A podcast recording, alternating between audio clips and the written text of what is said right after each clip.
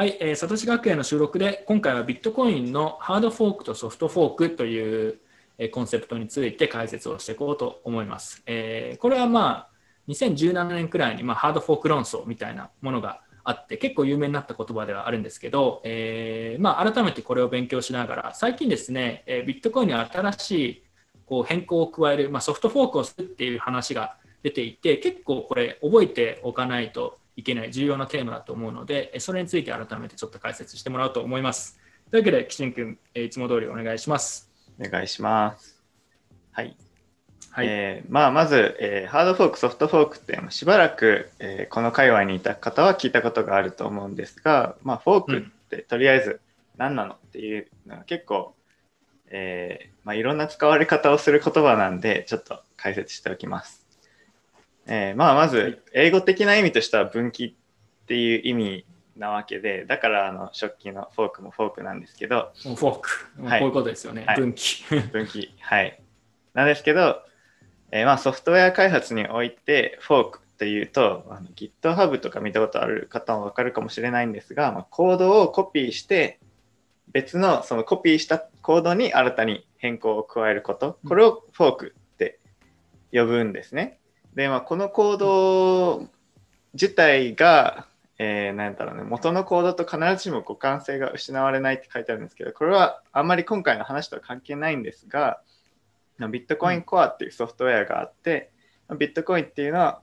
えーそのソフトウェアと互換性があるノードが、えーまあ、ネットワークを作ってやってるんですけど、ビットコインコアをフォークしたソフトでも互換性を保ったままのものであれば、同じビットコインっていうネットワークで、えーうん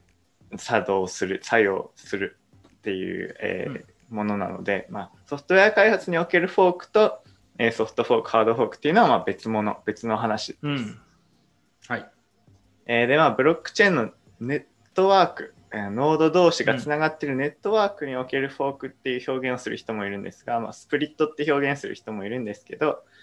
えーそれは、えーお互いにノードが、いや、お前は違うとか、もしくはまた完全に別の理由、えー自然災害とかによって孤立したり、そういうことで、なんかネットワーク自体が分断されてしまうことを、えーフォークって呼ぶ人もいますが、これも、まあ、ソフトフォーク、ハードフォークとはちょっと別の話です。うん。で今回、えー説明するソフトフォーク、ハードフォーク、まあ、まずソフトフォークから、えー説明しようと思うんですが、えーソフトフォークっていうのは、えーえー前方互換性がある変更って書いてあるんですけど何を変更してるのかっていうとこのうんコンセンサス合意形成に関わるコードなんですね。あの例えばこういうブロックは不正とかこういうトランザクションは不正っていうのをみんなが共有してるから、えーブロックチェーンっていうのは作用する作動ん？なんていうかね正しく動き続けるわけなんですけど、うん。えーそのコンセンサスに関係するコードを変更することを、えーソフトフォークとかハードフォークって呼んでいてコンセンサスに関係ない部分をアップデートしてもソフトフォークも起きないしハードフォークも起きないっていうのはまず1個理解しておいてほしいことです。なのでソフトフォークが例えば2017年から今までなかった。だからビットコインは2017年から今まで何も進歩してないとか何も開発されてないとかそれは間違っててうん。合意形成に関わるコードに、えー変更を加えた。大きな変更を加えたっていうのが、えー久しぶりっていう、えーうん。話です。で前方互換性がある変更っていう話に戻るんですけど、まあ、前方互換性っていうのは古いルールの人たち古いソフトウェアのバージョンの人たちが新しいソフトウェアのバージョンに対応している、えーえーっていうことで要するに今まであったルールを強化する変更を新しいバージョンで加えたっていうことをすれば新しいバージョンがルールに従っていればそれは古いバージョンのルールにも従っている、うん。ということになりますね。なんで、えーソフトフォークを使えば、えーその古いバージョンのソフトウェアを動かしている人たちはアップデートをしないままでもあの正しく動き続けることができる、新しいノードたちの、えー取引とかも全部正しいってうん。認識し続ける、うんえーそういう特徴があります。はいただし、だからといって、えー新しいノードが古いノードの提案するブロックを不正とみなすことはあり得るんですね。うんだからここで例として挙げてるのは、例えば今ソフトフォークして、ビットコインのブロックサイズを 500KB に制限、今 1MB 前後ぐらいなんですけど、それを 500KB に制限しようっていう、えー変更を加えたら、500KB 以内のブロックは今まで通りの水準、今まで通りの基準でも正しいブロックじゃないですか。でも、今までの人たちが、今古いノードを動かしている人たちが 1MB のブロックを提案すると、新しいノードからするとそれは不正なわけですよね。うんだからあのソフトフォークでもそのネットワークが分断したりブロックチェーンが分岐してしまうリスクっていうのはあるんです。うん。はい。多くの人がまあハードフォークとソフトフォークの違いはブロックチェーンが分岐するかしないかだぐらいに、うん。えー認識してると思うんですけどソフトフォークでも分岐するリスクはある。そのうん。ちゃんとやらないとちゃんと対応されないと、えーそういう場合もあり得る。うん。でそそれを防ぐために、えーソフトフォークの導入でビットコインは基本的にマイナーの大多数が、えーマイナーっていうのは、えーノードの中でブロックとかを提案する、えー一部のユーザーなんですけどその大多数がその新バージョンに対応しているのを確認してからアクティベートするっていうことで、まあ、このリスクを抑えるっていう、えー方法を取ってきました。うんはいまあ、ソフトフォークの方がハードフォークよりは分岐リスクが低いみたいに言われることもまああるかなとは思うんですけど、まあ、リスクがないわけではないのでなのでビットコインのコア開発者とかはソフトフォークでもかなり慎重なんですよね。うんなんか多分他のブロックチェーンの開発者からするとビットコイン停滞してるというかなんこう時間かけすぎみたいに言うんですけど多分彼ら的にはもう相当注意してやらないとネットワークがこれでフォークしちゃったりしたらやばいことになるっていう感じ。でなんかそこのアプローチはなんかビットコインの開発者と他のブロックチェーンでは全然違うっていうのはちょっと自分は言っておきたいことの一つですね。はい。うん、なんか安易なそういう変更をやっぱり加えよう加えないようにするっていうできるだけ慎重にやるっていうのが割とビットコイン開発の特徴かなって気がします。はい、で他のチェーンえはガンガンハードフォークとかしますからね。あそうそうそう ハードフォークのところでも触れるんですけど、まあはいあの結構トップダウンな感じが強いんですね、ハードフォークをガンガンやるっていうやり方は。うんうんうん。それがちょっと違います、ね。後で後でちょっとはい、そしたら解説してもらいます。はい。はいでは、さっき言ったように、えーマイナーの準備ができてからじゃないと結構リスクがでかいうんっていう風な、えーまあ安全策というか、そのちょっとした、えーなんなんていうのかな、まあ、その安全性を確かめてからソフトフォークしたいっていうものが、えーまあなんかマイナーが決定権を持っているとか、マイナーとユーザーで意見が割れたらどうなるの？みたいな風に、えー考えられることも結構多くて、まあ結論から言うと基本的にマイナーっていうのはユーザーに従うというかユーザーたちのネットワーク効果とか経済活動があってのマイニング収益うんうん。なので例えばチェーンとかが分岐した時もその経済活動とかネットワーク効果がある方に行かないとなんか別の方を採掘してしまうとその分のなんかお金が無駄その投入したリソースが無駄になってしまうっていうことで、えーまあこの表を詳しくは、えー見ていくと時間がなくなるんで、うんうんあのうんまあ後で見てれくれたらいいんですけど、うん。まあ、基本的にはユーザーの大部分とマイナーが一部のマイナーがなんか意見が合わないときは基本的にはユーザーの方に解決されるっていうふうに、まあ、一応分析はされてるし今までもそういうふうになってはいるんですがまあそれでもユーザーとマイナーの意見が割れるっていうのもあんまり好ましい状況ではなくて、まあ、結構ね一時的にいろんなリスクが増大してしまうので、えーその辺が、えーソフトフォークだったとしても結構難しいところになっています。ねまあ、マイナーとユーザーの意見が一致しないと、まあ、一応インセンティブ的には意見が一致しなかったときに、あのーまあ、勝手な変更を、まあ、回避するだったりとかもしくはすぐに同じチェーンを掘るようにするとかっていうインセンティブは確かに存在すると思うんですけど結構それは絶妙なバランスでいつ崩れてもおかしくないようなものなのでユーザー、まあ、取引所とかも含むユーザーとかとマイナーの意見が分裂してそれでハードフォーあソフトフォークやるっていうのは非常にこう緊張感がありますし、それが起きたのがあれ2017年の話だったんですよね。で多分ね、17年の話そんなしないですけど、あれをちゃんと理解してる人って多分そんなにもういない、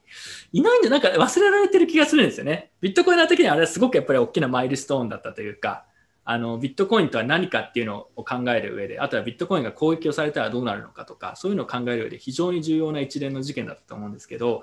UASF とかね、覚えてる人いると思いますけど、えー、ちょっとここら辺はまだなんかうまく理解されてない、説明するのも結構難しいな、なんかこうどう説明すればいいのかなっていうの結構悩む時ありますけどね。うあれの前後でね、あのビットコインの将来的な確実性みたいなのが一段違ういや全然違いますよ。全然違います、うん、実際に価格とか見てみてもその騒動ハードフォーク騒動ソフトフォーク騒動みたいな、うん、あの辺りより下にはあれ以降戻ってないみたいなところを見てもだからもうあそこでなんかワンステージ変わったなみたいなあそこでビットコインの硬さというかっていうのがこうやっぱり一ステージ上がってでそれをもとにあのマイクロストラテジーの CEO とかも自分で言ってたんですけどあの事件があったからその大きな金額を乗っけても我々はもう安心してそこに乗っけられる。その変な変更を勝手に加えられたりすることがないっていうのが分かってるから、えー、不確実性がだいぶなくなって安心してここに投資ができますっていうようなことを言っていてこれは非常に実は大きな、えー、ものだったと自分は認識してますね。はい、これはねあんまり認識されてなくて結局あの年末に放送した時に2018年にビットコインキャッシュと BSV が分岐したときになぜかビットコインもダメだとか言われてそれで価格が落ちるみたいなのがあるって言ったじゃないですか。はい、なんかビットコインキャッシュが分岐したからビットコインの方も危ないみたいな。なんか、なんか個人的にはそれ全く逆でな何をやってるんだ、何を言ってるんだと思ったんですけど、市場の動きとかを見ていると、まあ多分まだあんまり理解してない人が多いのかもしれないなっていうのは思いますね。うん。はい。すいません、ちょっとだなんか余談なんですけど。ソフトフォーク、はい。ちょっと余談ではあるんですけど、そのソフトフォークの代表例として、まあ、2017年の今言ってたペグイットっていうものが、まあ、前回としてありまして、うん、で、なんでこの動画を今作ってるかっていうと、まあ、こと早ければ今年、タップルートっていうものが、はい、ソフトフォークでアクティベートされるかもしれないっていう えー、話がちょっと出てきていて、はい、まあこれ次のサトシ学園のテーマでもあるので、詳しくはそこで、はい、えー、タップルート。と思います。はい、今まただからこのソフトフォークをどうするかって話が開発コミュニティとかですごい議論されてるんですよ、ちょうど。はい。はい、で、えー、じゃあさらっとハードフォークはじゃあソフトフォークとどう違うのって言うと、まあ結局そのさっき言った前方互換性がない変更を加えると必ずハードフォークになります。な、うんでかっていうと古いバージョンのノードを動かしている人は絶対に新しいバージョンのノードを動かしてる人たちが提案するやつを受け入れられないことがある。うんえーまあ、例えば、えー、代表例で言うと、まあ、ビットコインキャッシュとか、まあ、これ次のスライドになっちゃうんですけど、うん、あのブロックのサイズがでかくなると古いノードはいやそれはダメだろうっていうし、うん。えーと、そうなると古いノードが残ってる場合はそこでもあの意見が合わなくて合意が取れなくて、えー、ブロックチェーンが分裂分岐してしまう、うん。まあ、完全に別のブロックチェーンになるみたいなことですね。収束しないってずっとそのまま分かれたままっていう、う。ん、で、えー、ハードフォークの代表例としては今言った、まあ、ビットコインキャッシュ、うん。えー、でこれはだからその古いバージョンのノードは、まあ、BTC として、はいえー、ビットコインとして存続して、うん、新しいそのブロックサイズを大きくしたやつがビットコインキャッシュになった、うん。えーイーサリアムの場合はなんか DAO のハックっていうのが2016年にあってそれを帳消しにしようっていうことで、うん。えー、まあなんか新しいバージョンをリリースしてその巻き戻すみたいな感じのバージョンをリリースして、はい、えー、大部分の人がそっちに移動して、えー、少数派が残ったのが、まあ、イーサリアムクラシックっていう、えー、通貨古い古い方。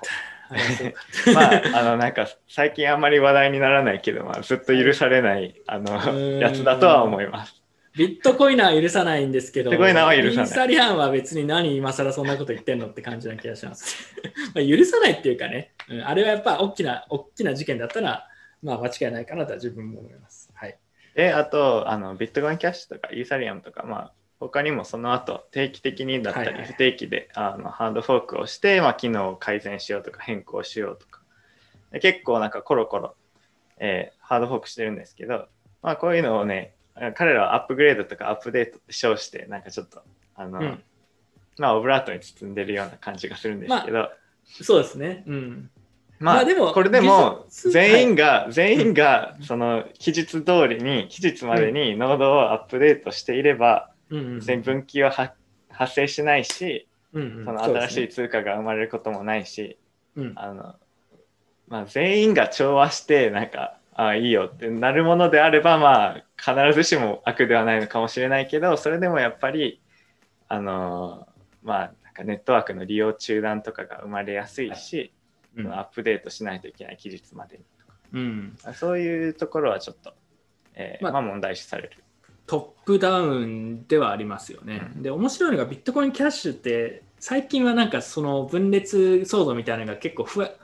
毎回のようにあったから、なんかハードフォークを定期的にやるのはやめたらしいんですよ。うんうんうんなんかさすがにちょっとみたいな。うん、なんですけど、えっと、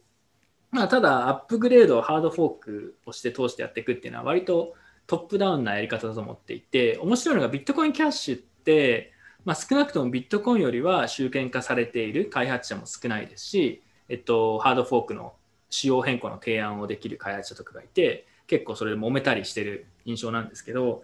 あのなのでたまにこう割れちゃったりとか、マイナーの反乱にあったりとか、BSC と割れたり、BSV と割れたりみたいなのがあったという認識なんですけど、それはある意味あのビットコインキャッシュがそんなにすごく集権化されてないからという見方も同時にできるかなと思っていて完全に集権化されてたらあじゃあこれ変更するねはいって言ってみんなそれに従っておしまいなんでなんか別に分裂しないからいいとか分裂するから悪いとかだけ必ずしもないのが結構面白いところでもあるなと思っていて、うん。まあ、ただあれですね。ここのリスクはあのーイーサリアムとかその他の他の新しい系のチェーンとかよく技術アップグレードって言ってハードフォークでやるんですけど結構ここのリスクがまだ顕在化してないだけでビットコインキャッシュみたいな問題が出てくるかもしれないなっていうのはいつも僕は思ってますけどね。あの今もちょうどマイナーと揉めてるって話ちょくちょく聞いてあんまり細かく把握してないんですけどあの手数料のメカニズムの変更をするハードフォークをしようって言ってるんですかね。はい、なので、えーリスクはどのブロックチェーンもありますし、えー別にあの分岐しないから素晴らしいわけでは必ずしもしかもないっていうのはちょっと僕の個人の意見ですね。はい、そうですね。そう。で、まあ、トップダウンって表現したんですけど、ビットコインがすごく気にしてるのは、そのなんか、あくまでも合意とか、えービットコインというものについて、えーなんていうか、そのそれを共有しているのはユーザーたち、決定権を持っているのはそれぞれのユーザーであって、開発者が決めることではないっていうのをすごく大事にしようとしてて、うんえーそれがまあ一つ、えー今回の、えーソフトフォークのアップ、えーなんてアクティベートでもちょっと揉めてる、うんうんうん。えー原因の一つというか、そのはい。はい揉めてる理由の一つになっています。で、先ほど述べたように、まあ、セセグウィットの時が結構反省点のちょっとある感じになっていて、えーソフトフォークってビットコインだと基本的に、えー、95%だったかな？95%のハッシュレートが、えーあのまあ賛成じゃないけど準備完了っていうシグナルを、えー採掘したブロックに含めないとアクティベートされないみたいな感じになっていて、まあこれはもともとはその安全を確認してからソフトウェアをソフトフォークをアップ、アクティベートするための、えー仕組みなんですがあの前回の時にちょっとなんか投票じゃないけど拒否権みたいな感じに使うマイナーが出てきてそのじゃあ5%以上のハッシュレートがなんか賛成しなければアクティベートせずに、そうそう、永遠にブロックできる無料でしかもみたいうん。なっていう、あのものがあって、本来はそういうためにある仕組みじゃないので、それをどうしようみたいな感じに、えーなっています。で、えータップルート自体は全然なんかその意見が割れるものではなくて、まあ、マイナーもおおむねうん。すでに支持をある、まあ、別の方法で証明表明してるんですけど、まあ、それでもやっぱりなんか開発者がいやこれはマイナー反対してないしいけるでしょって言ってなんか自動的に、えーある日が来たらね ああのアクティベートされるとかそういうなんかトップダウンみたいな感じな悪しき前例は作りたくない。うん。っていうことから、まあ、今考えられてる方法がありましてで、そのさっき言った95%の指示がなければ、ハッシュレートの95%が対応を表明してなかったら、アクティベートしないっていうのが VIP9、VIP9 っていうんですけど、はい。うん。えー今回、えー使用される予定なのは VIP8 っていう、ちょっと VIP9 の派生版みたいな、ちょっと違うやつなんですけど、うんうん。えー VIP9 だと期限が切れてその95%以上なかった時にアクティベートされないっていう選択肢しかないんですけど、えーた VIP8 だとロックインオンタイムアウト LOT っていう、えーなパラメーターがあってそれを True にすると期限が切れた時に勝手にアクティベートされるみたいなはいはいはい。えー仕組みになっていて、まあ、True だとその最後の難易度調整感最後の2016ブロックは、えーもうなんか表明指示を表明してるじゃないけど対応を表明してるブロックしか受け付けないみたいな風になってて、えーまあなんかある意味その SegWit の時もユーザーアクティベートソフトフォークっていう、まあ、ユーザーたちが強制的にもう対応してるブロックしか受け入れないよみたいな、えーことを言い出したのと同じような、えーことができるみたいな、えーパラメーターなんですけどただまあ開発者的にはこれを true にすること自体がなんかすごいトップダウンな感じ？そのマイナーたちが何と言おうと、対応が完了してなかろうとその期限が来た時に、えーアクティベートするよみたいなのはなんかおかしいっていうそれはなんかそなんか本来の目的とはまた違うアングルでアプローチすることになるっていうことでちょっとそこで揉めてて、まあ、結局現時点でまだ具体的にどういう手順でソフトフォークをアクティベートしようかっていうのは決定はしていません。なんかどっちの方が優勢とかってなんとなくな雰囲気って分かりますかね？それも分かんない。結構パッカリ割れてる感じなんですかね？なんかツイッターとか見てるとねあの、うん LOT true の方がやっぱりなんかみんなイケイケだしまあそう、今回ツイッター見るとやっぱりユーザーバイアスが強そうな気そうがする そうそうユーザーバイアス。スがすごい強いし、あとまあマイナー自身もマイナーたちは結構フォルスってしながらも自分は支持してるみたいな人たちが多くて、まあ、どっちかっていうと、あのコアデブよりかなって思うんですけどコアデブの中でさえちょっと割れてるところがあるのでなるほどね。完璧に理解しました。なんかでもこれは分かるな。で、多分自分の考えだと、ロットイコールチュルーにして、要は一定の期間が来てマイナーが指示してなくてもアクティベートするってやっても、やっぱりマイナー視点からしても、直前までフォースにしても嫌がらせか何かの理由があっても何でもいいですけど、フォースにしてても直前にやばい、これやらないと USF が起きて、ネットワークに混乱が起きて、自分も損をする可能性があるってなったら、まあ、チュルにしないインセンティブはあんまりない気がするんですよね。で、2017年の UASF も結局 UASF をやるっていうプレッシャーで最後マイナーが折れて終わったので、まあ同じことだと思うんですよ。その点では、まあ別に特に問題なく、あの UASF みたいなことが起きないで、あの期限までにマイナーが全員指示してアクティベートされてよかったねって確かになるとは思うんですけど、まあ、何が起こるか同時にわからないんで、それが起きなかった時に USF みたいなものがまた起きちゃうっていうのを恐れる開発者の気持ちもまあよくわかるので、うん。悩ましいですねって、自自分だったらどっちかな。まああと姿勢としてやっぱり true だともうこれは規定路線だからこの時期になったら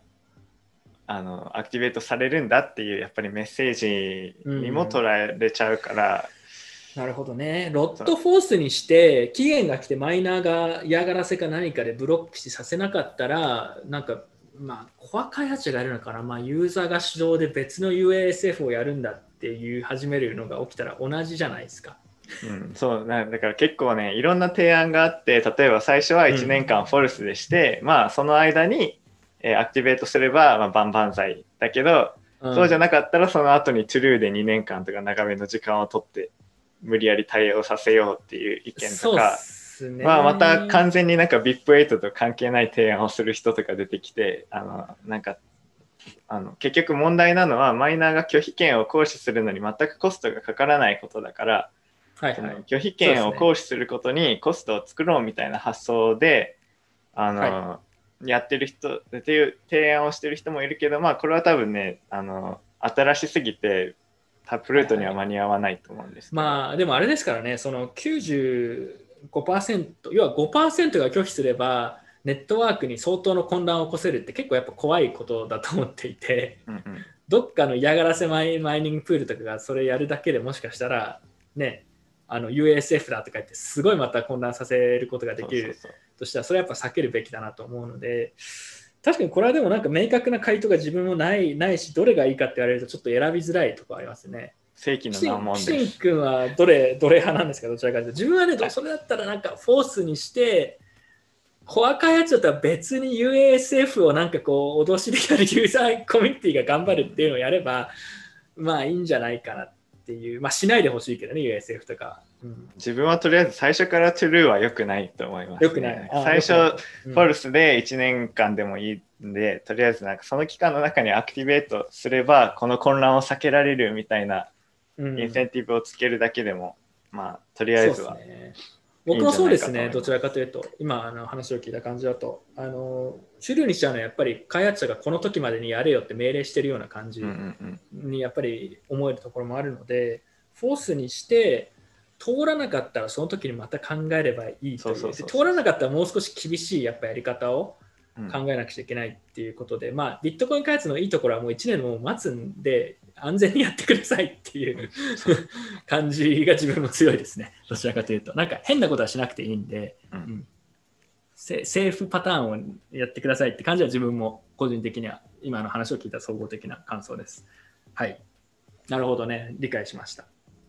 はい。というわけで、えー一応だから今、タップルートとかソフトフォークって話が、まあ、海外の英語圏のツイッターとかでは最近よく開発者とかで議論されてることの一つなんですけど、えー彼らが話しているのはこういうことなんだよっていうような解説でした。で、次の動画でじゃあ実際に、えソフトフォークで入ろうとしているタップルートについて、まあ、以前もちょっと安土さんとかに、え解説していただいたことあるんですけど、改めてちょっと概要をまた、え説明しておさらいでこういうことができるようになりますよっていうような話をしていこうと思います。というわけで、え今回はここまでです。はい。